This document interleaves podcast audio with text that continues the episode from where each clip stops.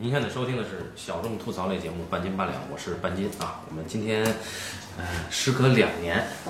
一七年吧，上一次，反正一八年是没有对，。时隔两年啊，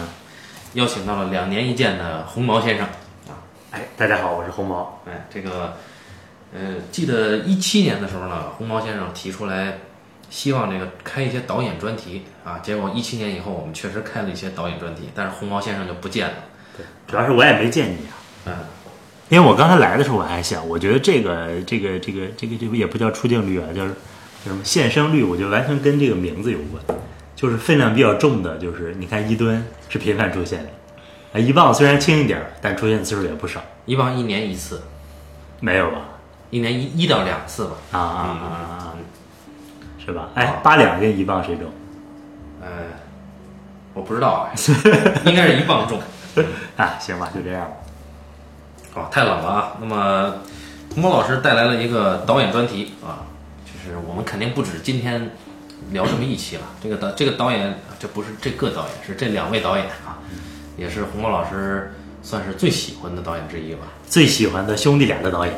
哦，那这兄弟俩的也没多少啊。还有姐妹的是吧？对，兄弟俩，呃，然后我们这是达内兄弟，对吧？比利时导演达内兄弟的导演专题。然后今天按理说这个专题应该我提，但不知道为什么他你原来提过，不是我提过这个专题，但是我没有提过这个片子。啊，因为这个片子其实我觉得可能是因为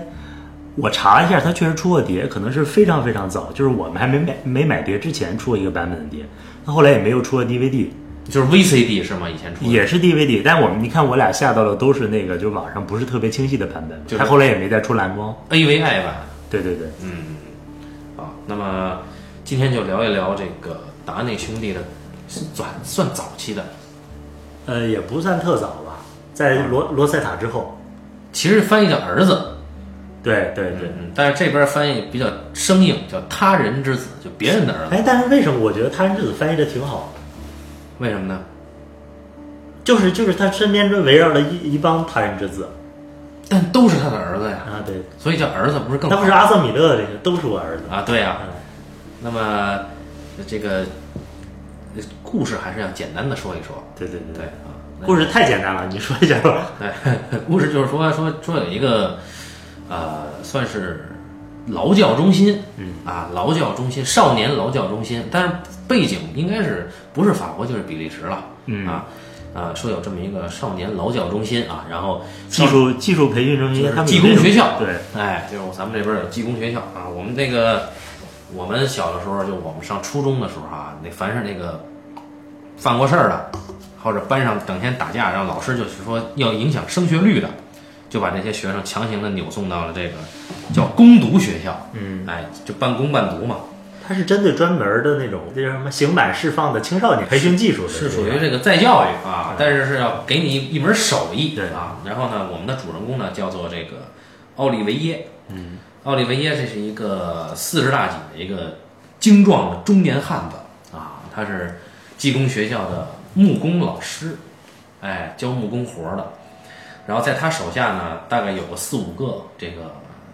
小年轻的学徒啊，都是从这个管教所呀，或者甚至是监狱里边啊，刑满释放出来的啊，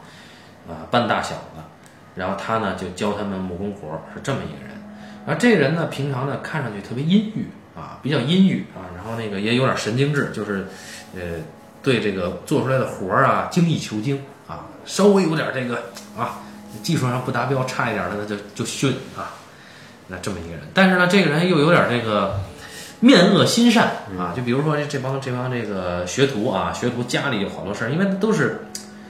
大多数的青少年犯罪呢，肯定是家境有一些不是那么啊，像我们就是大多数人那么温暖。对，都是残缺的。哎，或者说是要么虐待啊，要么有就父母上有些虐待孩子，父或者父母有一些什么精神上的啊这个问题，那么他呢就连这些孩子的家事儿都一力扛起来啊，相当于是这半个父亲啊，嗯，哎，一日为师，终身为父，这么一人。说是有一天呢，他接到了一封信，啊，新的内容呢，始终咱不知道。对对，但是呢，呃，我们可以看到这个学校的校长啊，女校长啊，说再给他安排一个学徒，啊，他说我这儿已经人满了，我不能接这人啊，感感觉他当时很抗拒，说我就不要就不要啊，就不要这人，所以这个孩子呢，当时因为他拒绝了呢，就把这个孩子送到了这个电焊工，对。啊，电焊工那个班上，但是这事儿没完啊，他呢下班以后呢回家啊，他就琢磨这事儿，哎，就是到底怎么回事呢？啊，就怎么着都不对劲。嗯后来又过了这么一天两天的啊，他就想算了，我就把这孩子给要回来吧，还还来跟我学木工活儿。然后我们这个时候知道呢，我们的这个主人公这个奥利维耶呢，他是一个离异的男子啊，他有一个前妻，那前妻找他呢，就说说，哎，他前妻打算再婚了，嗯啊，并且还怀孕了，然后奥利维耶就特别的复杂，这个反应就是你按理说怀孕啊，这是喜事儿嘛，对吧？但是他的反应是你为什么要一定要选在今天告诉我？嗯，他说这个今天正好就是那个那个学徒想塞到他班里那天，哎哎，领导跟他说的那天，这个前妻就不明所以，说我得等这个产科医生呢是吧？结果呀，啊，就没觉得这天有什么特别。然后我们观众也蒙在鼓里。再过一两天呢，他就想把这个学徒给，他就把这个学徒呢给招到自己班上了。嗯，然后呢，他呢招到班上以后，他又去找了自己的前妻啊。我们这时候知道他前妻在一个加油站工作，加油站那种超市，他就去跟他前妻说，他说啊，你怀孕的消息，这我还是挺替你高兴的。说着说着呢，他就哎欲言又止，终于吞吞吐吐说出了一件事儿。他说，呃，前两天呢，呃，有个学徒刑满释放，啊，这个人叫弗朗西斯。本来是要把他安排到我这个木工班上，但是呢，我这个学徒满了，我就没有收他。然后这女的反应非常大啊，说说你能确定是这个人吗？啊，说我可以确定。然后这个奥利维耶就说说我其实是想把弗朗西斯叫到我班上来啊，然后我来教他木工活儿。这女的当时就急了，说你要干嘛呀？说他杀了我们的儿子，你怎么能还当他的师傅呢？哎，这时候我们才知道，说这俩人离异之前呀、曾经有过一个儿子，这个儿子呢是死在了这个弗朗西斯这个小孩手上啊。那么弗朗西斯刑满释放以后，不知道为什么这么巧啊，又安排到了他的班上。本来他拒绝了，然后他又把这孩子又给要回来了。但是他呢，当时因为他这前妻反应特别大，他就撒了个谎，他说我只是有这个想法而已，你别太紧张啊，怕他动了胎气是吧？是吧？这事儿就接过去了，就他呢就跟这个弗朗西斯呢，哎，慢慢相处，他就教他一些呃木工活儿，然后呢还要跟踪弗朗西斯，看他家里就是他现在住的地方怎么样啊，他还要问一问弗朗西斯现在家庭的情况啊。我们就知道弗朗西斯呢不知道他爸爸在哪儿，他只知道他妈妈在哪儿，但是他又不能见他妈，因为他妈妈的男友不让他见，就这么一个孩子。然后奥利维耶呢，有一天呢，就跟弗朗西斯说：“说我周末的时候啊，要去这个这个这个木材厂啊，你有时间跟我一块儿去。”那就就拉上他一起去。在这个过程中呢，本来呢，这个奥利维耶呢，其实动了杀心的，啊，几度动了杀心，但弗朗西斯他并不知道，他甚至不知道奥利维耶是他杀死的那个男孩的父亲。然后这个弗朗西斯呢，在两个人呃，就因为这路很远，在路程中间休息的时候，俩人吃苹果派，啊，我也不知道为什么法国的苹果派卖的这么贵啊，就是四十法郎一个啊，啊，一个热狗要五十法郎啊，一瓶矿泉水要二十法郎。然后这个这个弗朗西斯就跟这个奥利维耶说：“你能不能做我的监护人？”哦，奥利维耶就非常的惊讶，这个为什么让要我做监护人呢？那弗朗西斯就非常轻描淡写的，理所当然说：“你你因为你教我木工活啊。”哎，那么这样一来，这个奥利维耶就更加为难。于是两人就一路就到了这个木材厂。呃，当然在这个路上，奥利维耶几次就问这个男孩啊，说你当时为什么判你进监狱？这个男孩说我盗窃。啊，他说还犯没犯别的事儿呢？这个男孩说、没犯，然后他就逼着他说你肯定还有什么别的事儿？我是监护人嘛。他说我杀了人，啊，他说你杀了一个十一岁的男孩儿，那你为什么要杀他呢？又逼问他，他说是当时他在抢一个车里边的音响，然后他没注意到后座有一个男孩儿，那个男孩儿出来死死攥着那个音响啊，不让他抢走，然后他呢就当时特别的惊慌，弗朗西斯，于是他就掐住这个男孩的脖子，直到这个男孩松手。但这时候发现为时已晚，这个男孩已经死了。那么到了木材厂，这个奥利维耶终于忍不住了，说：“你杀死的那个孩子是我儿子。”啊，这时候弗朗西斯，我操，大惊失色，就就跑啊！然后这哥们就追呀。于是这两个人就你追我赶啊，我们就你赶我追，哎，你赶我追，我们就讲到这儿了啊，就讲到这儿。好，那么这就是这么一个故事。对，其实这个我觉得这个剧情还挺难复述的，因为它充满了各种细节。对啊，如果如果这么要凭这么一讲，这好像就是一个短片儿，这好像怎么能撑够一百分钟呢？哎，对，这就是一会儿可以聊一聊，就是说，就达内兄弟呢，其实大多数片子呀，你你真提炼出来以后，你发现这个没什么事儿对对对，啊，但是呢，你单独提出来这个呢，其实戏剧性够强，嗯可是呢，你就觉得我操，他怎么能拍出九十来分钟、一百分钟啊？怎么拍出来的呢？所以我们就看到，呃，这个片子呢，本身它是一个一直在渲染情绪的这么一个片子。嗯，但它渲染情绪呢，就像达内兄弟一贯的片子一样，它渲染情绪非常的克制，它不是说我用像安东尼奥尼那种渲染情绪，它不是那意思。安东尼奥尼那种色彩，哎，就是色彩啊，或者说是这个啊，各种他妈的不靠谱的构图啊，等等等等。他也不是说像库布里克那种渲染情绪啊，他这他这渲染情绪完全是在一个人也没有音乐，也没有音乐，嗯对，一个人在常态的工作生活状态中，你根本就看不出，因为这个这个男人就是整个这个影片，他一直在捕捉这个男人每一个动作的细节，对，但是这个动作的细节你根本看不出来它有其他的含义，而且这个动作的细节，我觉得呃，首先是看不出它有什么含义，特别是第一遍看的时候。但是你仔细一想呢，包括我看完剧本再看，它其实每个动作的含义都是两个含义。你比如说那个，呃，他第一次看看那个男人，嗯，就是我在我们的那个视角看来，他是看到那个男人的手在那签字，有没有印象？第二次他又跟踪那个男，那个男孩好像是是就是应该是签那个去电焊单儿的那个那个那个协议的字吧，然后他就偷偷的隔着一扇玻璃看。对，啊，在校长室吧，对，嗯。等于说他第一次给我们那个男孩的那个那个形象呢，就是一只手在签字，嗯。然后第二次他就跟踪那个男孩嘛，就是在一个拐角就看见一个男孩一闪而过，嗯，第三次是他进到食堂，就是他们已经开始吃饭了。对他去后厨了，对他去后厨做一什么动作呢？就他他问他问那个厨房的人说：“我能不能在这儿吃？”他说：“你外边不还有桌吗？”然后他说：“外边太吵了。”嗯，然后他故意把他一个削水果的刀扔地下了，嗯然后说就说那个就借故去到那个那个窗口旁边，说我能用一下你的餐刀吗？削水果。其实这个就有两个意思。其实当时就有感觉，你如果特别是看了剧本，你觉得这个时候就已经动了杀心了起了杀心，但其实是他一个借口。对他不可能用餐刀杀人，对对对，他是用那个餐刀，然后到了那个位置，嗯，是吧？因为他要看通过窗口看那个男孩长什么样，对对对，而且而且我我我我当时是觉得，特别是这个这个男孩三三次出现吧，这个时候是那个男孩第一次，呃，他的正脸吗？还是没有？没没看到，也没我印象没有中没看到，我当时觉得，我操，这个控制能力太强了，就等于说前几次逐步逐步给你信息，嗯，但是我我看到那个，我觉得这次是有声音，嗯，前两次没有，嗯然后我看到那个叫《影像背后》吕克达内的电影手记，嗯他就讲到那个，就是我们说他看到，呃，就是他手签字的那个地方，嗯他提到一点，我觉得非常有意思。他说是这个时候其实是主角已经能看到了，就嗯，奥利维奥利维耶已经能看到这个，但是这个导演控制的地方就是他要给一个跟主角的视角稍微有一点偏差的，嗯，就让观众依然蒙就蒙在鼓里。哎，感觉就是说导演他一直给的是让观众一直在局限在看主角，对那主角以外的事情，就是他会选择性的让对对，选择性的。啊，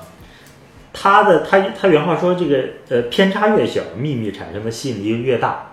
哦，他有这个专门阐述这个拍摄手法，对对对，他就是说我这我我我我其实是带着这个奥利维耶的肩嘛，嗯。就是带着肩看到奥利维耶能看到这个人长什么样，但是给给观众只看到这个人的一双一双手，啊。就是签字的手。啊啊啊，对，就是其实一开始拍的很紧张，对对对，我就一直想知道，因为你事先嘱咐过，就是说你不要看你对你不要看不要那个看剧情简简介，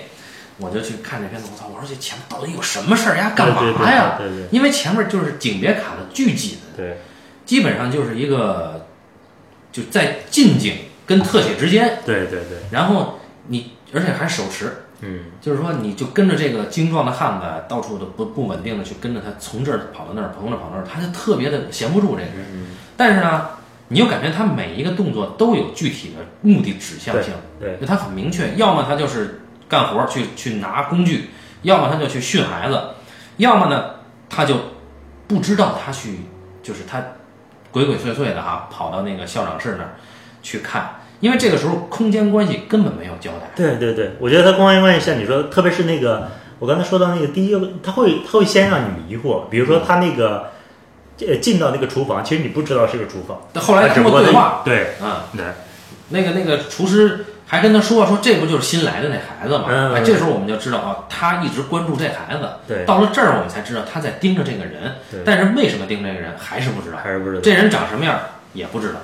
道，啊，然后他前面就是到这个感觉一直到这个餐厅这块儿啊，整个前面应该得有个半个多小时了。嗯这半个多小时一直非常紧张，因为他给的信息太少了，基本上你只能看到这个男人，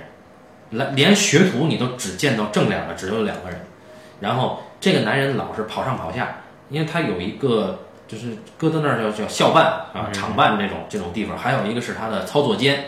啊，还有这个更衣室，还有这个厨房、餐厅，那么就这么几个空间，他来回来去跑，再加上他自己家，他按理说你看他到了他家以后应该稳定了哈，但是他到他家以后景别还是这么紧。嗯所以就突然一下，那个长得特别诡异的那个前妻冒出来以后，我就觉得特别的、特别的突兀。然后在家里边，家里的信息也给不全，你就感觉哦，他确实有那种家徒四壁的感觉啊。但是你就不知道他住家里边儿这全貌是什么，你感觉这个男人的生活特别的 摸不透。嗯，他前妻来了，这时候他这个时候他没说这是前妻啊，来了，我想，哎，这这像感觉那个那女的老在那儿诡异的笑啊，我就感觉这像他情人。嗯结果啊，那个还说自己怀孕了什么的。但是他刚一说怀孕，那为什么这个男人就特别在意？为什么你一定要今天提这件事儿？嗯我操，这时候悬念一下又比刚才更强了，因为前面是靠拍摄给的悬念。怀孕那个我觉得剪得特好，等于说其实是是那个他他媳妇在花他前妻在花外就说那个我怀孕了，嗯然后他就不停在那儿拿手搓那个饭盒，啊下一个镜头就就其实他前前妻已经下去了，然后啪啪啪跟着跑下去，然后说你为什么要今天跟我说这个事儿？她她怀孕，她说怀孕的时候，她洗那个饭盒啊，她停了一下，嗯停了一下，然后他就没再理他了。嗯接着就是，哎，我操，我以为这事儿就过去了哈，然后他又是往下跑，他这个往下跑跟他在这个攻读学校里边往下跑那个感觉是一样的。对对对，冲过去以后拍着人家车头那儿，他就质问人家啊，说就为什么一定要选在今天跟我说？他媳妇儿有点懵，啊，对啊，你感觉这个今天到底怎么了呢？最牛逼的是，我这个疑问到后边也没解答，嗯，因为他没有直接告诉你今天到底是怎么回事儿。对对对，其实我们通过后面看剧本，或者说你再去补充这个脑补这个信息，你可以知道，当天他镜头给到他第一个镜头的时候，他在看一封信，这封信应该是通知他杀他儿子的那个人放出来了。嗯嗯我我猜是这样，所以这一天他觉得很丧。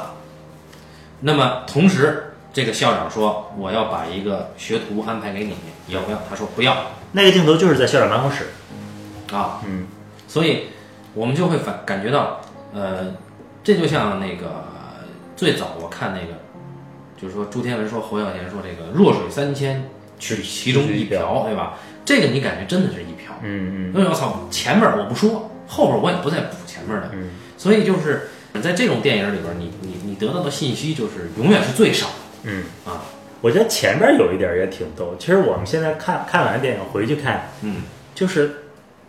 就是他要去那个校长办公室嘛。嗯其实他去的时候，那里边正在打电话，当然也没有拍里边，就是拍他的脸，然后听到有人在打电话，他进去啊，呃就出来了。其实当时当时这个人其实是他进去出来好像两三次，对，两他自己也是犹豫，他觉得这个我操，我他要是呃那就算了吧，我还是不接了。他给他哎，但这是你你现在事后说，对对对对对，当时你你会觉得他这个行为很奇怪，对对对，嗯当时你会觉得这人有点神经质的。这人是不是？我当时是觉得，因为我我我爷爷是木匠，嗯，我知道哎，木匠我爸我爸是木匠，木匠的脾气特别怪。嗯我一想，这人啊，一看啊，你打电话呢，我不说了，嗯，我觉得他在耍脾气，嗯但是他怎么又进去一趟？他其实是自己给自己的借口啊，对对对对对对，然后那个不是我说我爷爷是木匠，你不应该紧接着说你爸是木匠，知道吧？但是真的是啊，然后那个好，然后然后这个后边我们看他，我操，没来由的啊，他就是跟踪这个男孩儿。这这个男孩儿，他首先跟踪这个男孩儿，你会发现啊，这个男孩儿应该是在找住处啊，刚刚定下来定居。他呢去跟踪他的时候呢，最有意思在这儿，他妈他被他发现了。嗯，啊操，太笨了！我哥们儿还往回跑，要装着啊若无其事的路过什么的，结果那男孩还叫他，我操，先生先生啊说这什么什么街怎么走？啊，我操迷路了。那他给人指指完，他又跟着人家啊，跟到了这个男孩真正的处所啊。然后之后呢，不说这个了，然后再用到这个的时候，得是他跟他媳妇儿摊牌。再过了一阵儿以后，他呢偷了这个男孩家里的钥匙。对，他摸进了这个男孩住的地方，哎，应该是那种那种公寓，啊，就一张床，一个这个是这叫什么录音机啊？对我们那会儿椅子上还还有几瓶药，哎，还有几瓶药，他就躺在这个男孩的床上，哎，待了这么一会儿，也不说，说这人他妈的行为太怪了啊啊！但但这个时候你已经知道这个孩子是杀了他儿子那个人，对啊啊，然后。我们这个时候，因为呃，我为什么奇怪红毛先生会提这个片子呢？因为呃，我是去年当了爹，但红毛先生他没有这个体验，嗯啊，他在突然提这个片子要聊，啊，我就想，哎，如果是我的话，我恐怕应该像他前妻那种态度，啊，就能躲就躲了啊，但是他这个过程中其实也是，其实我觉得他是整个有个主题，就是这两个人就是叫怎么着，怎么讲，就是接触，嗯，就是他前面铺垫，他前妻第一次来找他的时候说你的背好点了吗？如果那个信息漏掉之后，其实就有点难理解他为什么老是做仰球，他其实是还做那种那个手摸地，他其实是为了缓解他的背痛。我觉得是在情节上是这样。的，而且他们这个接触过程，我觉得最妙的一点是有一次，等于说他这个他这两个人相处过程是他教他技术的过程嘛，对。其中有一个环节呢，就是扛着板子上梯子，哎，对对对对，那个非常有意思，等于说这小孩其实有点平衡掌握不了，结果他爬到上面的时候有点儿掉下来，他害怕，他他上去扶他，扶他这个小孩儿就顺势坐了他肩膀上了。嗯，这个时候，其实他的心理是什么？他心里是我操，这是我杀杀我儿子的凶手。嗯他跟他这样有一个身体上的接触，他肯定是无比厌恶的，就直接把他甩掉了。嗯其实还有一个生理上，就是他真的被我杀。嗯。我觉得这两者混合在一起了，我觉得这一点非常有意思。对，嗯就是他最后下了这个梯子以后，他在那儿扶着自己的颈椎嘛。对对对对对，啊、然后，但是我们回头看到这个镜头又给回到那个男孩儿，那个男孩儿也抱着头就坐在地上，嗯啊，就是他心里好像是极度的不安，啊，也缺乏很缺乏安全感。然后你就会感觉到他他当时因为这个感觉有点像是那个一个孩子溺水了，嗯他过去去救这个孩子的时候，这孩子就像死命的抓住他的时候，会把他也拖进去。嗯啊，他就说你别别提，对吧？你就去靠梯子，但是他就一定要靠这个人，所以这孩子其实特别缺乏一个依靠。嗯，所以这个到后面，这个孩子在跟他去木材厂的路上就说你能不能做我的监护人嘛？嗯啊，就能看出这个孩子就内心实际上呃是很缺乏这个的。就达内兄弟的电影呢，在这个片子里边也也是体现的非常的到位啊，就是他的那个特征。什么特征啊？就是就他把这种人物啊原封不动的呈现给你，他不会去号召观众去同情他，嗯甚至就是说对这个孩子来说啊，你当我们这个主人公奥利维耶去质问这个孩子的时候，说那个你杀了这个人以后，你难道就不后悔吗？这孩子说：“我后悔啊。”说那他问你为什么后悔？这孩子说：“判了我五年呀、我操！这个时候他是因为这个后悔，我觉得他这个过程中，这个奥利维耶其实一直想，这个到特别是到后半段，他一直想找一个借口，就是让他宽让自己宽恕这个孩子，哎，但是总是找不到这个借口。我觉得他那个心理非常有意思。对对对而且我觉得，我觉得想跟你聊一下，就是他从他上车到那个他俩打那个桌上足球，嗯其实他把就是你犯了什么事儿，你具体是因为什么要判五年，到他自己坦白杀人，其实放在三个段落里边儿。嗯其实一开始在车上，他是先是问的他，呃，是什么呀？先问他你为什么进去嗯，啊？他说我是偷盗偷盗，偷偷盗，然后这个这个男孩说，然后他问他你偷盗就判五年这么重吗？然后他说我还干了一些其他的事儿，然后到这儿就没了，因为这男孩特别困。啊对，然后他那个这个，我觉得他后边那个镜头非常有意思，等于说他剪接了一下，等于说再再回来，那个男孩就靠着窗户，因为你也不知道他是他是俩人发生了什么，就是这个呃神情有点沮丧还是什么，其实已经睡着了，对，靠着他那个坐靠背，嗯嗯，然后就他就回到那个那个睡觉，对然后等于说他们再再到了那个吃派的时候，然后他提出来说说你可以做我的监护人吗？嗯，说这时候这奥利维耶就有点傻眼，说我操，说你这上回 对心理状态是这样的，对对对说小丫呢，我今天是来审判你的、嗯啊，你他妈还想让我做你监护人，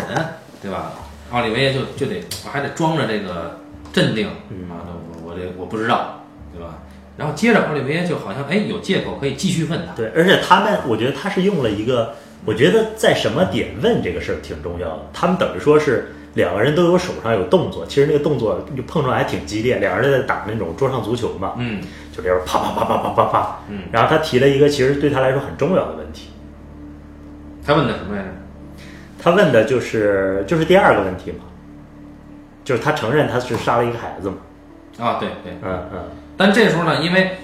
你会看到，呃，这个这个男孩的心态他掌握特别好，这男孩这时候就想玩儿，呃，他回了一句说说我在那监狱，我这是桌上足球冠军对，啊。哎，其其实我想我想跟你聊的就是，你如果像你也经常写剧本嘛，其实这个这个三个问题是可以连着在车上聊的，对吧？连着在车上问，啊啊啊，对，肯定是可以，嗯，但是他肯定是要找跟每个问题最契合的那种场景跟动作，把它拆解开。嗯，我觉得他做这种非常非常非常到位。对，但这个就是说我我就想，假如说带入到写剧本的人身上嗯啊，那么你写剧本的，编剧和导演的想法是不一样的。嗯当然，现在要求你编剧写这个的时候，你要肯定你也得考虑到这个情境，嗯但是你想不到导演这么好嗯，啊，就是说至少想不到这种导演这么好啊，就是你你因为他们还是编导合一的嘛。对，就是你第一个是一个非常封闭的空间，非常安静啊，奥迪车啊，对吧？这里边儿、那个问他那个问完了，他就睡觉了。你看这个时候他有杀意，因为这男孩睡着了，他想急刹车。对，他这急刹车，你说不好他是想杀掉他呀，还是想就是报复他一下？哎，其实就吓了他一下啊。但是如果说他其实那个如果速度足够快，男孩没系安全带的话，那必死无疑了。然后这是这是就是他问完了这个，但是你你刚才想说的那一点啊，就一个编剧啊，他要有足够的自信和足够清楚的头脑，他才能够把这问题分出来三个层次去问。嗯一般情况下，像我这种水准很低的人，我就可能着急在一个场景里边找三三，就在一个场景里边找三个嗯由头嗯去把这事儿问出来，或者说不同的场景呢，但是你想不到不同的场景它有一个连贯性，因为场景不同，它会把情绪打断。嗯，他这个难点在于，他到了第二个场景的时候，俩人在吃派，一下这个把之前的那个给破了，因为是一个非常生活的场景，不像在车里边那么压抑。嗯啊，然后吃派是一个生活场景，他先提了监护人这件事儿，一下又变了。提完监护人，这个男孩他没有着急说你等你回答，这男孩说咱能不能玩会儿去？嗯啊，这是一个孩子的心态啊，是是特别着急，啊，特特别着急就去了。然后在这里边他就问啊，这个你到底犯的那个是什么事儿，让你判五年？他轻描淡写的说，说完以后他就又转到足桌上足球上了。所以这个时候，呃，人物的状态也对，然后这个场景他那个那种对抗性对，也对，这太难了。这这种准确的写法，我觉得特别难，因为那个这次就北京电影节，我看了那个《关山飞渡》，回头我会跟一吨去聊这个片子，我就想到一个问题，就是我们看这个《关山飞渡》啊，假如还原到它的文字剧本的话，它会非常简洁。嗯但是我们看今天我们作为编剧去写一个电影剧本也好，电视剧剧本也好，你会附加太多的，容的东西，易搞复杂。对你不断的去解释一个点，再用这个新的解释去解释之前那个解释，你会不断的往他身上附加信息，或者说加层次，或者说加什么，呃，但是在早期的时候，你我感觉你编剧交给导演的一个东西是足够简单嗯。嗯嗯然后导演根据这个去加他要的东西，那就感觉那个电影啊是导演的艺术，跟编剧的关系有，但是编剧只是就像乔本忍，嗯，写的就就是啊，我我提供的这些东西。到黑泽明这儿跟我可能就没有多大关系了。当然，有的时候黑泽明还跟他一起去写，但是那个时候就是属于共同编剧了。这就联想到后面，你看桥本忍自己也去制作过电影，就不是很成功啊。虽然很很大众化，但不是很好。哎，这就有关系。就所以在那个年代，电影还是导演的艺术，因为你提供的剧本，你不应该想那么多这个冗赘的东西。但是我们今天可能是受困于。呃，资方的要求啊，受困于自己的这个水准，就会附加太多的东西。你看到这个这这个东西，你就我操，叹为观止，就是这个他人之子。哎，对你说这个，我突然想拉回来，其实前面还有一场戏，他们两个人关系中就很重要，我们可以聊一下那场戏。就是那场戏，其实，在情节上啊有点突兀，就是就是突然就切到那个奥利维耶。呃，在一个热狗店买了热狗，然后就碰到那个对弗朗西斯了。嗯，然后这个时候，就他们自己书上也有，他们说有一个非常核心道具，就是就是他那个尺子，那把那把我我跟你说，我爸就是我我对那个是非常非常熟悉，我小时候就知道那种尺子啊，就是那种可以折成折折成几节的那种啊。就他说，因为他他这个其实他俩见第一次面的时候，他去呃。那个更衣室吧，第一次见到，等于说也是第一次给这个小孩全景的时候，嗯，他在睡觉，他就给他换衣服嘛，给他找衣服嘛，说你是对一米六七还是一米六八？他其实有这个能力，就是他做木匠的本能，就是他能大概能判断出来这个距离跟高度，嗯，等于说在那个时候，这小孩这俩人吃的东西，这小孩说：“说听说你特神，你你他说都不用尺子就能描述这个距离是吗？”不是他小孩说你怎么能够一眼看出我穿多大啊？对对对对对，他说熟能生巧，我操！嗯，哎，这个当时是我当时理解，就那一刻啊，我当时理解我我有一自己阐阐释，嗯，我觉得他可能一直在关注着这个杀他儿子这个人，所以他知道他的尺码。我就想接下来如果这小孩要考他的话。就说从这个车轮到那个车轮有多多远？得说错了是吧？得说错，这就是你妈我的 low 点，知道吗？但是我操，一看人家全对，啊，他就小孩接了几次就测试他的这个技能嘛，对吧？你至少后边测了两次。他其实那个过程也是他从用那个尺子从从那个原点往他脚底下量的过程，也是两个人慢距离慢慢接近的是啊，对对对对对对，那道具很重要，因为他第一次教这个小孩的所谓的技能就是。怎么样用那个尺子？说你把那个油滴进去，润滑油啊？怎么样去去保养这个尺子？包括在这尺子上写上自己的首字母什么的，这些都很重要啊。就是你感觉第一是他接纳了这个孩子来这儿啊，第二是就是为什么这个男的当时你不知道这孩子是谁啊？为什么这个男的对这些学徒的态度全是这种冷冰冰的哈啊？其实，其实就是他两个人的那种关系的建立，包括他自己也讲，就是这种隐形父子关系的建立。嗯，其实完全是建立在他两个就是技术互动上，一个一个传授跟那个学习的过程中。我觉得这个可能做起来也挺难。你首先你得特别了解这个这个工作，嗯，这个环节中有什么点可以做两个人的关系。嗯，就是有一个细节，就是他在这种电影里，这个细节，呃。就在这个信息不多的这种影片里，这个细节还算是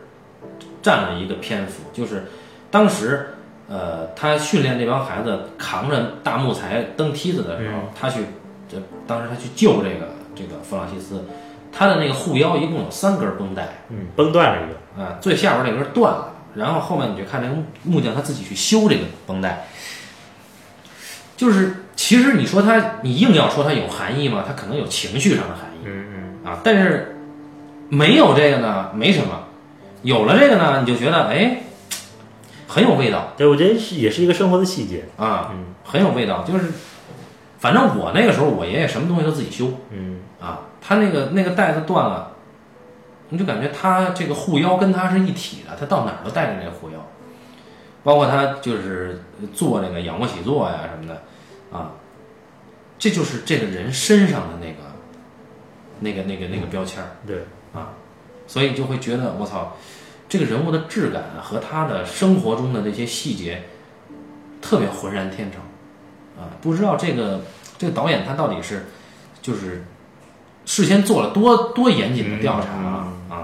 真真的很不清楚而。且这个男演员演的也非常好。啊嗯，那个演员确实，而且我觉得他啊，他给自己，他每个电影都有一个主题。他其实说这个电影主题是手，我觉得他这几个手的出现都非常有特点。那个男人的手，等于说他大拇指那个地方就有那种，因为我我爸真是那个什么，就他他们经常会有时候会砸伤，对就是这个月亮窝这个地方，就是砸淤血对砸伤的痕迹。我觉得这个这个细节，我觉得真是，而且那淤血吧，有的时候他可能就就下不去了，嗯，对对对对对对对对。估计老砸那儿，可能是。对，啊，对，然后，呃，而且我感觉，我不知道你爸是什么身材，他那那人的身材跟我爷爷很像，就五短身材，啊，一米七吧，一米啊七多点儿啊，我爷还不到一米七，嗯就是感觉这这个身材就是，呃，属于就是个儿不高，但是他那个肉特瓷实那种男的嗯啊，这这个男的也是，我操，你感觉这男的身上那个劲儿特别多，人家就一天从上跑到下，从下跑到上啊，就你尤其是不知道我操为什么摄影机在他这显得特别的动荡嗯，啊，跟他妈战地片似的，我操，就跟着他跑，我操，啊，原来他其实内心世界就在一开始那么起伏，但是我操，这种东西就是说你看完片子回味才能回味得到，你当时看的时候可能只给你一种迷惑感，对直接的作用，就你可能有个悬疑气氛啊嗯。啊，但其实是这是对于这个人人物本身的那种质感的一种渲染。而他这个悬疑一直维持到就是他们两个去木材厂，一开始你还记得那个镜头没有？他等于说他在自己那个手上绑绳子，对对对他绑一截绳子。那个时候你觉得我操，这是要动手了吧？结果镜头一摇，那小孩就在后边了，啊，对是吧？对，就是你就从他要去木材厂开始啊，你就觉得每一场戏，就这个男的每一个动要作，要动手了，对对对对对。我就想他什么时候动手其。实我们刚才还聊他在剧本里有一场，现在看我觉得删掉是非常正常的，这是正确的，就是太过明显，就等于说他中间停下来说我带你去看个东西，结果就把把他带到一个大坝，啊，那是那个底下是特别湍流的积水，俩人就在那看。其实他什么也没看，他就跟他讲什么，说这个大坝住这个大坝的木材是什么什么木头，什么什么木头。但这场戏就那个、那个意图太明显了，就哦我觉得他可能是也是觉得意图太明显，就删掉了。嗯，啊，那个手，另外那个最后那个手，我觉得那个那个那个那个出现，就是他要掐他，他追上以后，他要掐他，其实跟他当时他他儿子的死法一样。对对对对而且他那个等于说那个他两个手又特别白，他最后那个景别给的，他就摁在那个最后他他松手之后摁在那个地上，那两个手就特别明显。嗯，有的时候你就你就你就觉得这种就太浑然天成了，他其实是在一个一个长镜头里边，嗯，他就是那个镜头，其实他手停下来杵在地上，其实就固定那么几秒钟的，但那个那个画面就能给你留下特别深刻的印象。嗯，我就想我操，这个片子在哪儿截的？嗯因为当时有一个造型上很好看，就是他也没劲儿了，喘息，俩人那哥们儿也没劲儿，但是这俩人是并排在那个草，就是那个丛林里坐着，嗯哎哎没截，那他要回去了，嗯他回去了，他就在那儿哎这个收收拾这个来的时候那个东西，就把那几个木板儿，然后放到，然后用绳子捆起来。得裹上防雨的，对防潮的。哎，这个时候他他再过来，他他再过来帮他一起干这个活儿，这两个人也有一个距离上的对，这个渐进，也是一种试探。但是啊、这个时候你感觉啊，点在这儿确实是就是有点儿点这个儿子这个题，嗯现在他确实有一种类父子关系。嗯嗯，我一开始看达内的影片呢，我觉得他可能是故意在去掉戏剧性的那种那种嗯东西，但是现在我再看，就是我会觉得他这里边戏剧性真的很强。但是这个我觉得跟其他的还是不太一样，这个真的就是，就是他在就就用各种手法在隐藏他的戏剧性啊啊啊。其他的，你比如说我们呃，像我们一起看的那个孩子，啊啊！我觉得他只是从几个侧面来写这个人，因为那个还是我觉得那个还是简单一些。啊，对，罗塞塔也没有那么强的戏剧性。对对对对对，因为因为这个开头拿那个我们另外一个朋友话，这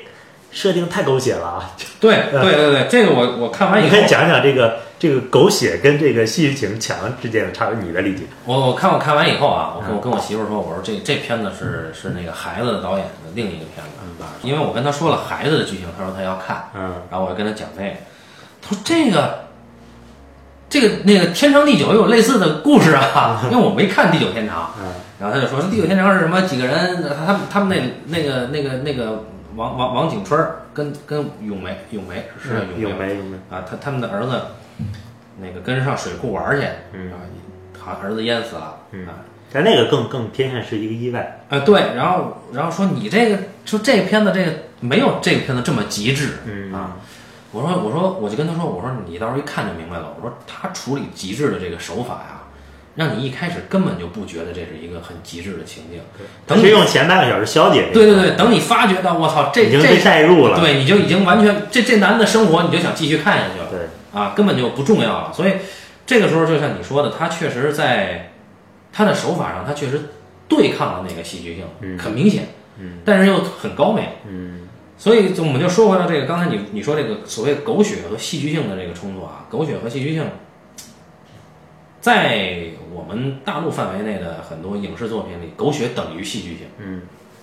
啊，有有些，尤其是我曾经供职在这个就互联网影视影视这个啊这个机构啊，他们就谈到啊，一个片子要有多少个情节点，多少个爆点第几分钟得怎么着是吧多少？个哭点，第几分钟怎么着，第几集得怎么着啊？一集里边怎么着？然后这个啊，你你你这个应该这两个人应该更狗血啊。其实，在他们那儿就是撒狗血跟跟这个是一样的，嗯，但是这个又说回来，就是我们得把狗血、戏剧性和奇观嗯啊一起说，因为有些电影呢，它是奇观性，能够消解掉那个狗血，就是说我这个其实是用奇观来拍的，嗯啊，其实没有那么狗血啊。然后有些电影呢是，就我就狗血，我我拍不出奇观来，有有那种，尤其院线片儿，有些低成本的院线片儿，我觉得狗血设定就很狗血，什么什么我前男友跟我的什么女友怎么怎么着了什么的，哎呦就这种啊，然后。呃，比如说什么之前有个什么失恋三十三天啊，对吧？就类似这种，就是它情境上就就让你知道这是一个狗血。那么大家呢，感觉就是很多观众买票就是为了这个狗血去买的。嗯但是戏剧性，我们讲戏剧性从哪儿来呢？其实很早很早，就是古希腊悲剧，它的戏剧性就已经奠定了。然后包括后来亚里士多德他去阐释这个东西，戏剧性就这么定了。但是这个时候你会发现啊、因为它是史诗，那么它那个狗血呢，就不是为了狗血而狗血了。它它他妈它它史诗它得负载得了这个史诗的东西。嗯再后来你就会看到，我操，哦，原来戏剧性在莎士比亚这儿，就是说他也有史诗，但是呢，当他说说，当他当他提到这个，比如说小市民的生活，比如说威尼斯商人这种，那么这里边就不是那种纯粹的狗血了，他就会有好多好多的，呃，我去消解掉我这个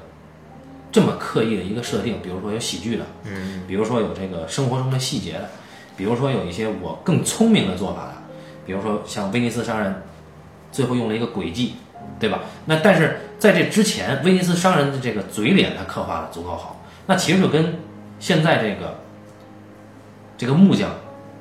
他的这个质感嗯有点像。我们会看到舞台剧，就话剧，话剧这个戏剧性在哪儿呢？在我看来啊，话剧戏剧性，我目前的理解的程度，也就到一个三一律上，就是说我在一个封闭空间内，我不断的解决几组人物关系的变化，然后在一个特定的规定的情境一个时间内完成，这是我理解的戏剧性。所以在我看来啊，目前我能理解的，呃，我觉得中国电视剧戏剧性做的最强的是刘和平。他就是你，比如《大明王朝》啊，我就是把所有的事儿都集中在这个毁堤淹田这件事儿，但是呢，我解决这些事儿的手段和人人物关系的变化，全都在密谋的时候。也就是说，我把阴谋原本的呈现给老百姓看，但是我在阴谋的构成和阴谋的这个，就是说我出一主意，你再出一主意消解我这个主意啊，你再攻击我这个主意，或者另外一拨人怎么去计划我们这波，就阴谋全都是公开了，但是呢，给了大家一个说话的场所，然后大家用语言的对话和压在每个人顶上的那个共同的大事件，包括人物的立场的不断的变化，来来交织成这个戏剧性。但是我们今天就会发现，刘和平的这种东西没有多少人能够接受，就是大众讲的戏剧性，还是那个狗血的，呃，狗血足够狗血。比如说，呃，最近比较火的什么，都挺好都挺好啊。啊，都挺好。对，就你啊，你这个奇葩的人又碰上了一个奇葩的人，哥得打妹妹，而且打的这血肉模糊。啊，对对对对，全都是奇葩，奇葩赶一块儿了啊。然后还有什么大江大河，对吧？就是说你这，啊当然我不是说我所有作品都针对正午阳光团队啊。大江大河，我就是感觉我把这个那个年代创业的所有的极致的东西都堆在一起，哎，那这就就就什么呢？就是牵扯到了另一个概念，叫做所谓的典型性。嗯，就是我们当时呃学，不管学这个汉语言文学，还是后来讲这个剧作、学剧作，他都会说一个所谓的典型人物。那典型人物就是这个典型在哪儿呢？就是我能够把这个人物的身上的那些标签化的特征，一眼就让观众抓住，然后并且这些标签化的特征是从不同的人身上提炼，融到这一个人物身上，这个角色就会体现出它足够的代表性。那这个典型呢，其实就是今天大众理解的狗血戏剧性。嗯，当你把这几个人放在一起的时候，他他妈肯定会出事儿。但是这个东西真实吗？我们不管这个，因为现在都是用倍速在看一个剧，嗯，它并没有真的多么真实。那你像现现在这个现在最后一季的这个呃美剧《权力的游戏》，它也是，它就消解掉了原著里边的那种东西。原著里边每一个人物的内心深度、内心层次，以及这个人物之前的所作所为和他现在的所作所为形成的一种戏剧性，他没有这个，他就是因为他他可能理解的电视剧就是我们啊面对面的要把这些事情全都怼出来，就怼。但实际上戏剧性内在的戏剧张力和过去跟现在之间的一个戏剧张力，还有一个就是人与人过去的张力和人与人现在的人物关系变化产生的张力，它构成的这个戏剧性是一个多面的戏剧性。比如说前一阵儿我抽空看了一个那个一个很短的话剧，是尤金·奥尼尔原作，叫什么什么来着？叫《早餐之后》还是叫《早餐之前》啊？在在剧场上的吗？对，就是鼓楼西，然后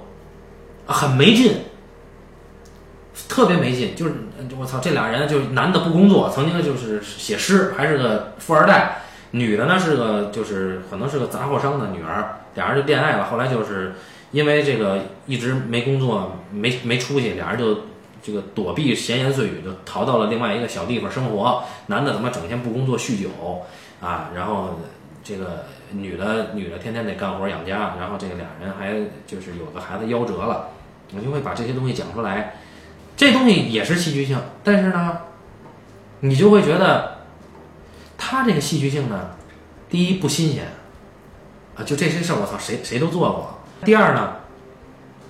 就这个深度没有深度触及到，呃，就我刚才说的一个人过去的自己跟现在自己之间形成这种戏剧性。比如说，阿瑟米勒有一个呃剧叫《推销员之死》，我那个就是强到什么程度呢？就是一个父亲做推销员的父亲，他自己年轻的时候就是跑外面跑外勤，他的一一件事件对他后来儿子形成的一个性格影响，然后他儿子长大以后叠加再反馈给他父亲当初这个影响的一个附加影响，然后他父亲再因为这个影响。啊，面对现在他父亲要重新重新找工作这件事儿，最后再再导致这个父亲自杀这件事儿，我操！这个当时看完我就，因为我是看他剧本，嗯，那就太他妈震撼了。啊！然后再看了，呃也推荐大家去读一下那个阿瑟米勒写的那本书。在中在北京，《在推销员在北京》，嗯就英英若诚他们嗯。当时排演这部剧的始末啊，然后阿瑟米勒在北京去导这个剧，啊，我觉得那个就是真正的，呃，现代西方戏剧性的一个体现了。嗯，然后那刘和平那个呢，我觉得是现代的中国阐释历史观的那种戏剧性的体现。嗯，我觉得是这样。比如说现在我我我在看那个蓝小龙的这个剧本改的小说嘛，都是什么好家伙呀，什么生死线呀，还有这个这个我的团长我的团。蓝小龙对戏剧性的理解跟刘和平也不一样啊。蓝小龙这个戏剧性呢，你比如说我团长我的团啊，看这本小说，其实就用 Kindle 看啊，它的进度到百分之十的时候，这个所谓的团长才登场。嗯哼我操，那前百分之十在说什么？说这一帮兵，这个一帮败兵如何丧？这东西如果是电视剧的话，得多不好看呢。那么有没有戏剧性呢？有，但好像更适合文学表达。嗯啊，就是我我因为我没有看过这个剧啊，看他文学上的表达其实很过瘾，但他那个戏剧性呢，首先蓝小龙的戏剧性比刘和平的奇观性要多得多。嗯第二就是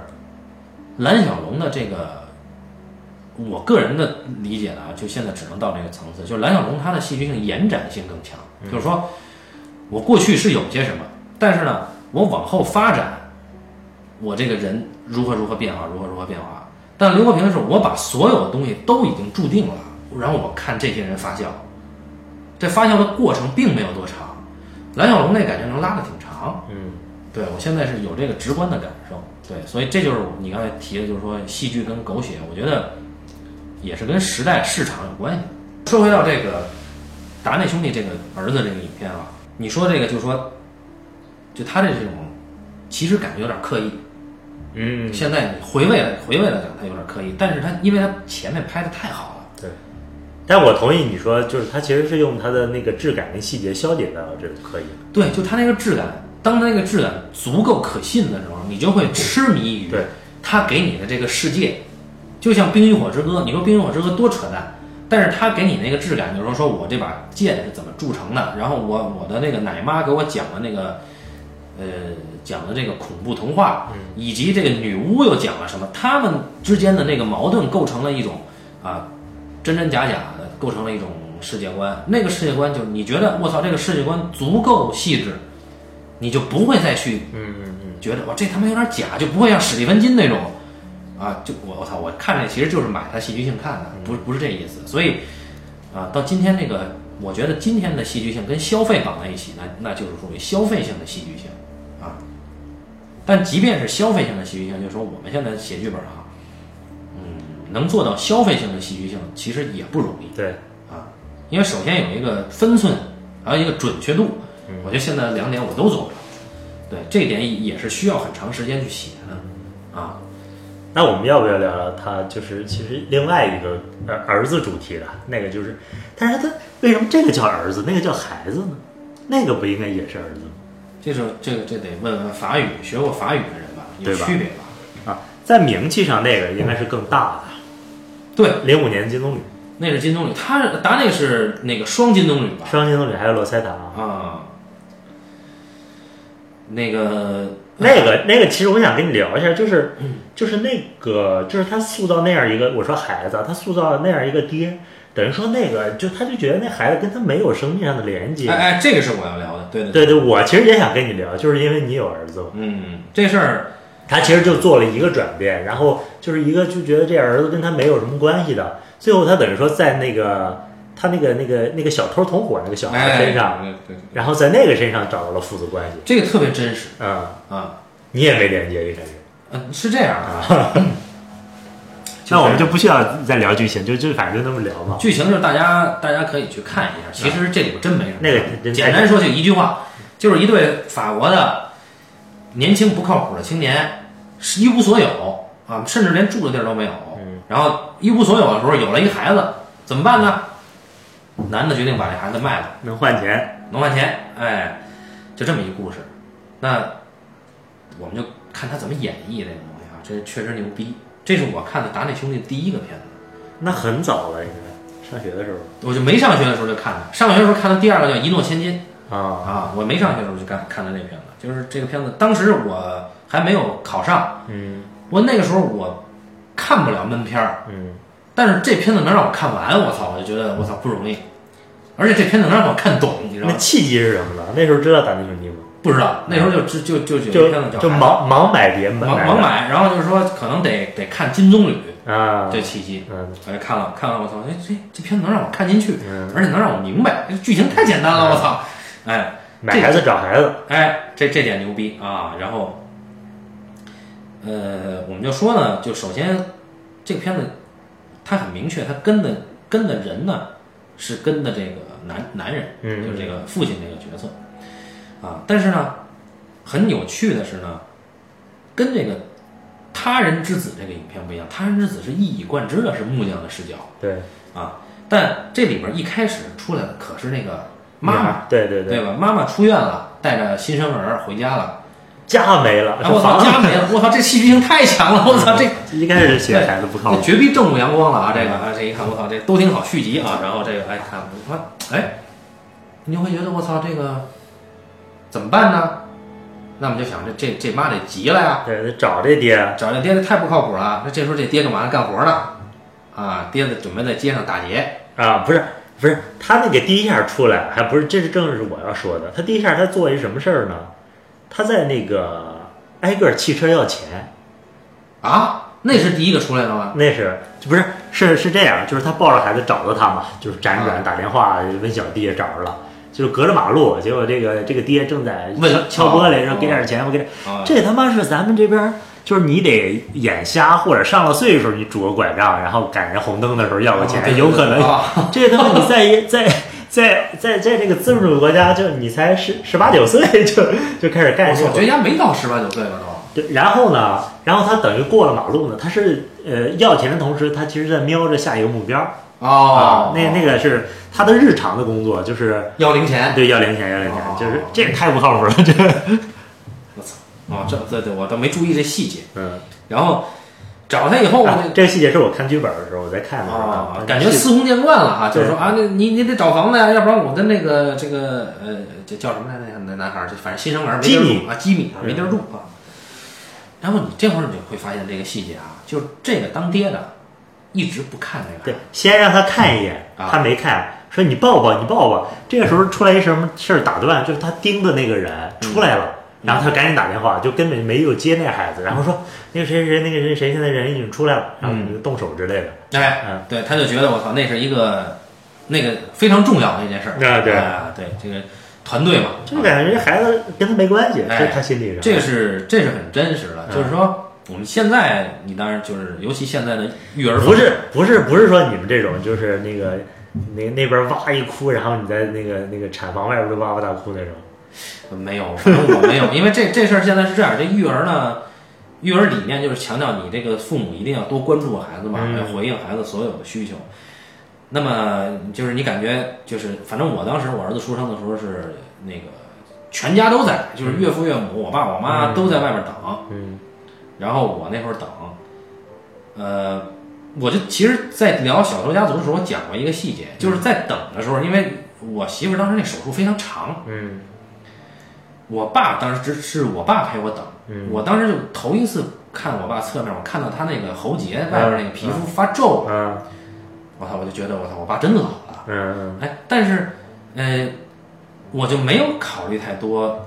就是未来的这个生命，嗯因为我没有意识。嗯然后出生以后呢，就特别草率，就是那个那个那个抱抱抱抱。在在车上，嗯。拿那小推车推到那个里边去做处理的时候，嗯。从手术室推到里面做处理这个路程中，可以让你看一眼。嗯。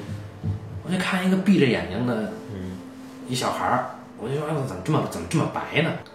啊，这印象就这印象，啊，就没有觉得说这是我儿子。没有。啊。啊，就告诉你男孩儿嗯。啊，然后然后就倒进去了。其实那个也是布鲁布布鲁诺看吉米的看他儿子第一眼，对吧？啊，啊，就刚才我们说的那个桥段。然后关键是就是生出来以后呢，就是哎那个，就他跟他妈就在那个病房里待嘛，我那儿子就跟我媳妇在病房里待，我肯定每天都要去，嗯每天都去，肯定愿意看这个孩子，新鲜。嗯但是我感觉我对他的关注是一种概念好奇就是我应该关注他，嗯而不是本能上我关注他。嗯以至于后来就是在一八年的整个大半年里边，嗯小半年吧，他出生以后的小半年里边，我对他的存在只是一种啊、好累啊，就是老老是就，而且我的生活受到很大的影体。力上的付出太大了。对，那个时候体力上还没有那么大，但是现在是真累了。嗯那个时候没有那么累，但是就会觉得我的生活被影响了。嗯所以对于他的存在，对我而言没有那种纽带。嗯你就是作为男人的话，我会关注到就是，呃，已经跟我建立关系的人，嗯他对于我是一种纽带。就比如说我爸，嗯然后，呃，这个时候就是你，呃，在心理上讲啊，就是很很多我我我看过很多的育儿文章，他确实也说，父亲跟孩子建立关系比较晚。嗯啊，我我个人是什么时候觉得我儿子就对我相对比之前意义更重呢？啊，我感觉应该是他会发声，然后目光能交流的时候，我觉得会有意思。对，会笑啊，比如说这种，就是你他他我跟他是逐渐的，他跟母子是绝对不一样的啊，那种纽带是是替代不了的。所以你觉得这电影其实还是这方面还是因为它也我觉得非常真实嗯啊，就是他，而且我觉得这还就这个当爹的他卖这个儿子啊，嗯他的那个心理特别牛逼，他说我可以再生，嗯所以他这这对他而言，这东西是一个产品，嗯因为因为这里边赋予他的这个动作挺主题的，就是这哥们儿一直在卖东西，嗯嗯，对吧？我这帽子偷，东西卖东西，哎，我这帽子你们要不要啊？我偷的这个 D D V 你要不要啊？啊，我这个婴儿车 对吧？你要不要啊？啊，他老是老是在卖，我什么东西都可以卖，所以他孩子也可以卖，这个东西就就比较特别了，就就不是那个一般人能体会得了的。但但他对他儿子这个感情的这种亲疏的程程度啊，我觉得是对的。嗯啊，就是他后来后来他跟他一起的那个团伙的一个小比他年轻的小孩儿，算是他小弟吧，啊，那个小弟被抓进去了，他去自首，嗯就他之前卖掉他儿子，后悔了，然后他这个后悔是因为他女朋友昏了，对晕倒了，他怕，我也是正想说这点。其实我这次看的时候，我就从头到尾我说他有没有因为他儿子这事儿，就是就好像就是就是后悔，或者跟他儿子建立起来。我发现从头到尾都没有。哎，这很很呃，就这这也挺牛逼的。这特别真实。比如说我儿子，呃，到他那个跟我之间有真正交流之前，嗯你我跟他是没有那种真正意义上的情感纽带的。何况只有九天，虽然个头不太像啊，。对他那个太假了，那孩子手指头都能活动了，那会不会人家那个就欧洲人就比较那就太牛逼了？我觉得，我那他太牛逼了，而且他竖着抱这孩子，这太牛逼了，九天就竖着抱。而且最牛逼的是，他等于说第一次接触这孩子，第一次抱着孩子就是卖的那个过程。对，他那个电梯上不去嘛，他这抱着就到放到那个房间，他之前都没抱过。那还是着急啊，还还还想赶紧卖出去，所以才报。对对对，还得回去呢，那边还等着呢啊，呢。对呀，我操，这太牛逼了。然后就是他卖掉他呢，是因为那个孩子对于他来说没有建立真正的亲情，嗯，他可以卖。当然，呃，那个我们今天那个前一阵儿我媳妇儿跟我讲这个，呃，浙江那边儿有那个做童装的，嗯，那可都是三五岁的孩子了。做童装的模特儿是吧？童装模特就是说父母是做童装的，嗯他呢故意给他们家的孩子，就是饿着呀，或者吃什么别的东西啊，就不让那孩子长大，嗯永远保持在，不是永远了，就尽可能保持在维持一段时间。这个能够适合做童装模特的尺码，嗯然后就是强迫他们家孩子去给他拍童装的广告，啊，那么这个其实已经可，这可绝逼建立起亲情了，嗯，但还这么干，这个才是不可不好理解的，我觉得。嗯但是达内兄弟这片子，我觉得非常正确。嗯对对对。而且说实话，就现在已经一岁了啊，呃，我觉得我儿子还没有真正意义上知道我是他爸嗯啊，因为在心理学上讲，孩子跟第一养育人之间，就是母亲建立联系是最早是最早。嗯对，什么时候跟第二养育人和其他的，就是说大概应该是在一岁半早的，嗯两岁都有可能。嗯对，而且男孩还慢一点啊，所以就是我觉得孩子这个他真的是搞不好，他真的是有这件事儿。但是最后那个哭泣，你觉得是？那这么说会不会？我觉得哭泣跟那儿子没关系，因为监狱里边太苦了。就是他媳妇儿买一杯咖啡不给他喝，啊！主要是你看他那个这个男的当时跟他媳妇儿去给这孩子登记户口的时候，呃，你先让他妈签字，或让他啊，也没什么，对他来说没有什么意义嗯啊，因为反正我觉得男人来说还是很在意一件事儿对于他的意义。嗯这个这个时候对于他来说没什么意义，他的意义全在于我怎么样就赚更多钱，嗯而且他还不是说赚更多钱，他挺愿意花钱的。嗯你看他兜里没多少钱吧，他非得给他媳妇儿买一情侣夹克，对不对？这俩人其实都还挺小孩的。哎，你因为刚才我说的最后结尾嘛，其实我看他那个日记里边写，其实当时他们考虑考考虑要不要带着孩子去拍最后一场戏哦啊，最后还是没有。我觉得这也挺对的，哦，其实还是想就是跟这个孩子尽量撇清关系。真的应该没有关系。而且而且你刚才提那个问题，就这片子为什么叫孩子？其实说的是这俩人，啊或者说说这当爹的，嗯因为他自己，我操，就是他自己本身还没有成熟，他还是个孩子。因为我觉得，我个人也是，嗯就是有了儿子以后，不管你有有什么后代吧，就是儿子女儿也好，呃，你要真正作为一个成熟的人，还还有很长的路走嗯啊。所以在这之前，都是一个孩子的状态，尤其男人，女人不一样。嗯，还有些人，比如说有的那个，反正我间接认识的一个也是电影领域的，嗯就年轻的时候跟媳妇儿就丁克儿，嗯他媳妇儿就其实其实，在几个节点啊，就媳妇儿问他要不要孩子，都说不要。可是当他五十多的时候，他突然就说：“为什么我不能有孩子呢嗯？”我操，这一下，后来就得跟媳妇儿离了。其实他们一直就两个人都是做这种影视嗯啊。其实这这两个人一一路走过来，感觉其实挺让大家羡慕。羡慕的啊。啊这个时候，这个男那那个男人明显不成熟嘛，嗯这完全是小孩心态。我为什么不能有？我操，这这是什么心态，对吧？哎，你当时干嘛去了？当时还是觉得这是累赘嘛？确实是累赘，确实是累赘。但是，但是当他能够带给你的那个魔力，就是那种磨练，它是能够促进你反思自己的。那么在那之前，你都是孩子，所以这片子每一处都很真实。就这爹太不靠谱了，我操！就是，哎，这这个为了抽根烟，啊，而且这哥俩是不是有一点设计，用来用去？这等于说布鲁诺也是，呃，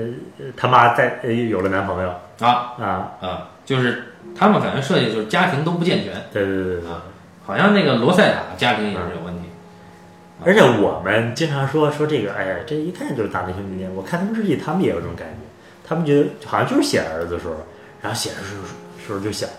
哎呦，这个别人一看就知道是我们的电影，哦，这跟前面太像了吧？那咱们怎么突破一下？可能每个导演 他自己就都有这个意识。哦，所以后来有一年，我想想是是哪一年？呃，就是贾樟柯当导演那年，就是有有达内兄弟的一个电影，我好好像是哪个两天一夜还是什么？那贾樟柯就说，依然是我们喜欢的达内，就这个话来话贾樟柯当导演啊，贾樟柯当评委哦，两天一夜就是第一次启用明星啊，啊，就是觉得就是还是挺好，但就是可能没什么新意吧。确实，可能他们拍多了也会有这个问题。两天一夜家庭还挺健全的。哎，我我有点想不起来是两天一夜还是另外一个，就是一几年，一四年吧，好像是。单车少年，不是不是不是，比啊那个晚，比那个晚。其实他就应该是两天一夜，那啊那个时候，嗯，其实他们有多好多电影可以聊，《一诺千金》也很好，《单身少年》也很好。对，无名女孩，无名女孩评分最低好像，嗯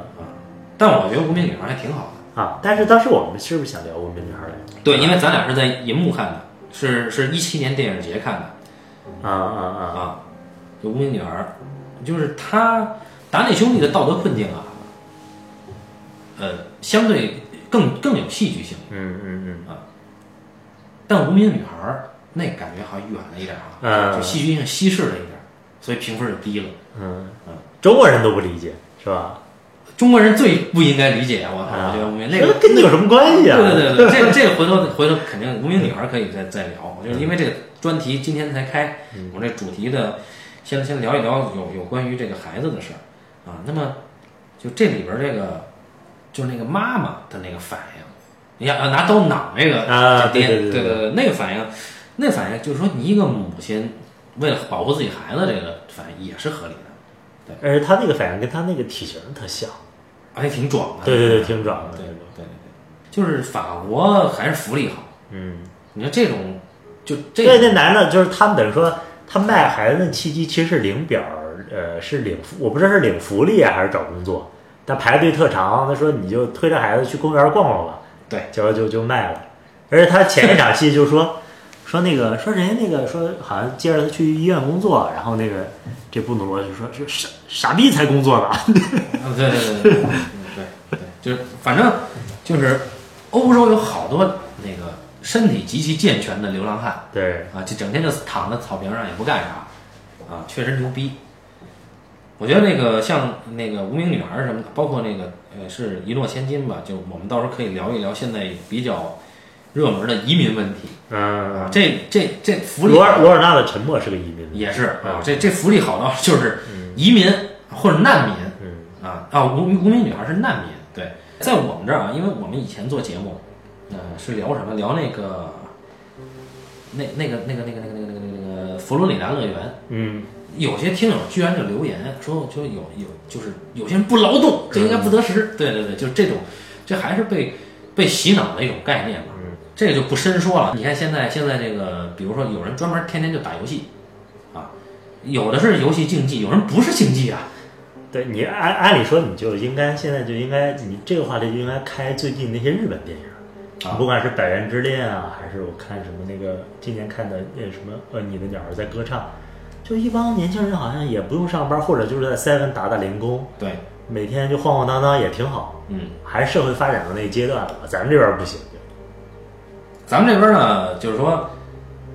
反正我在就最近这两年吧，老是能看到一些就是呃，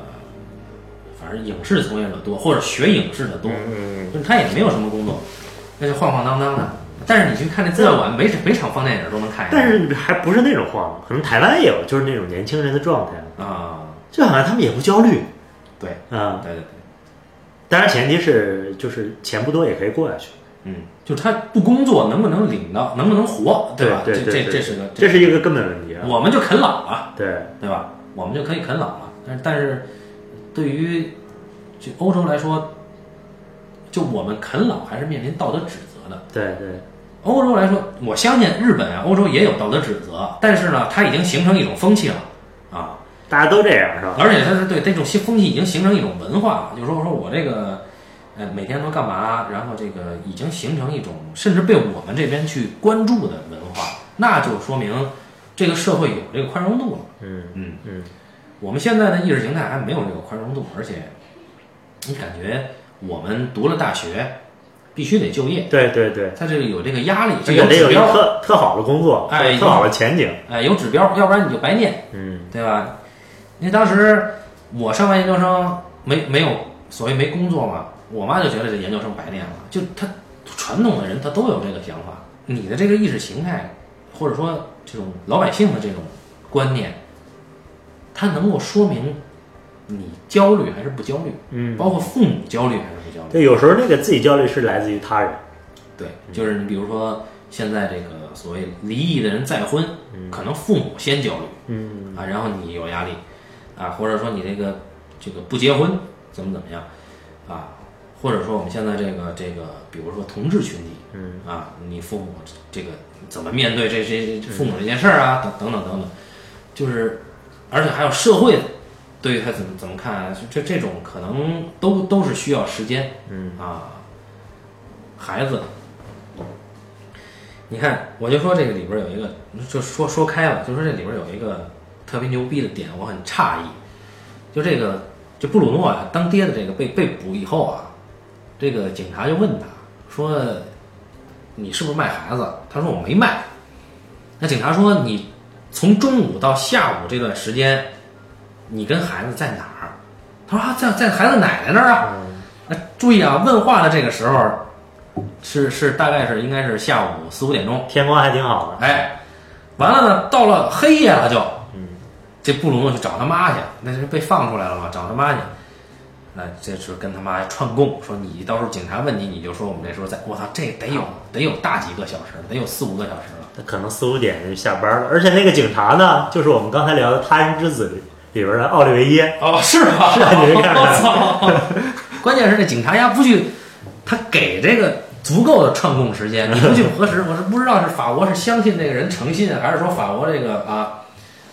然后我就问了一下朋友，他在法国念书，他说在法国呀，警察这个词是跟无能这个词联系在一起念的啊。哦，那那就还还可以理解啊。呃，我发现有一个特别奇怪的事，就这个孩子这个片子和那个罗塞塔那个片子，就他们都有秘密基地，你看见没有？啊，对，而且都是河边儿，河边儿河边儿有那么一个那个小板房儿啊。这个这不知道是不是他们是考察了是真有，还是还是怎么样啊？应该有，应该就住那种像河像罗塞塔那种，然后就住那种河边儿那种小房儿，应该还挺多的。有国家都没有这个空间啊！你说你去小运河边儿上，你 对，你弄一房子，你 主要还是小月河不够大，你知道吗其实也挺这关键你你今天弄一房子人多呀，咱们这儿。啊你今天都去弄了是吧？对都对，都去弄，我操，一排就跟那会儿唐山大地震似的啊！你可以就是往往东稍微走一下，去那个呃北影厂对面那个过道里边试。啊你记得我们那时候上学的时候，有好多那种群众演员啊什么的，啊，就在那儿试。好像说法国这个地下通道一排一排的难民的那个地方是住的可好了啊。好，那今天我们就聊了两两个达内兄弟的，就是主题相靠相接近的两部影片啊，算是红毛先生给大家开了一个导演专题啊。那么我们就期待两年以后的这个。希望有生之年能做完。哎，对对对对对对，好，感谢大家收听这一期的半斤八两，咱们下期再见。再见。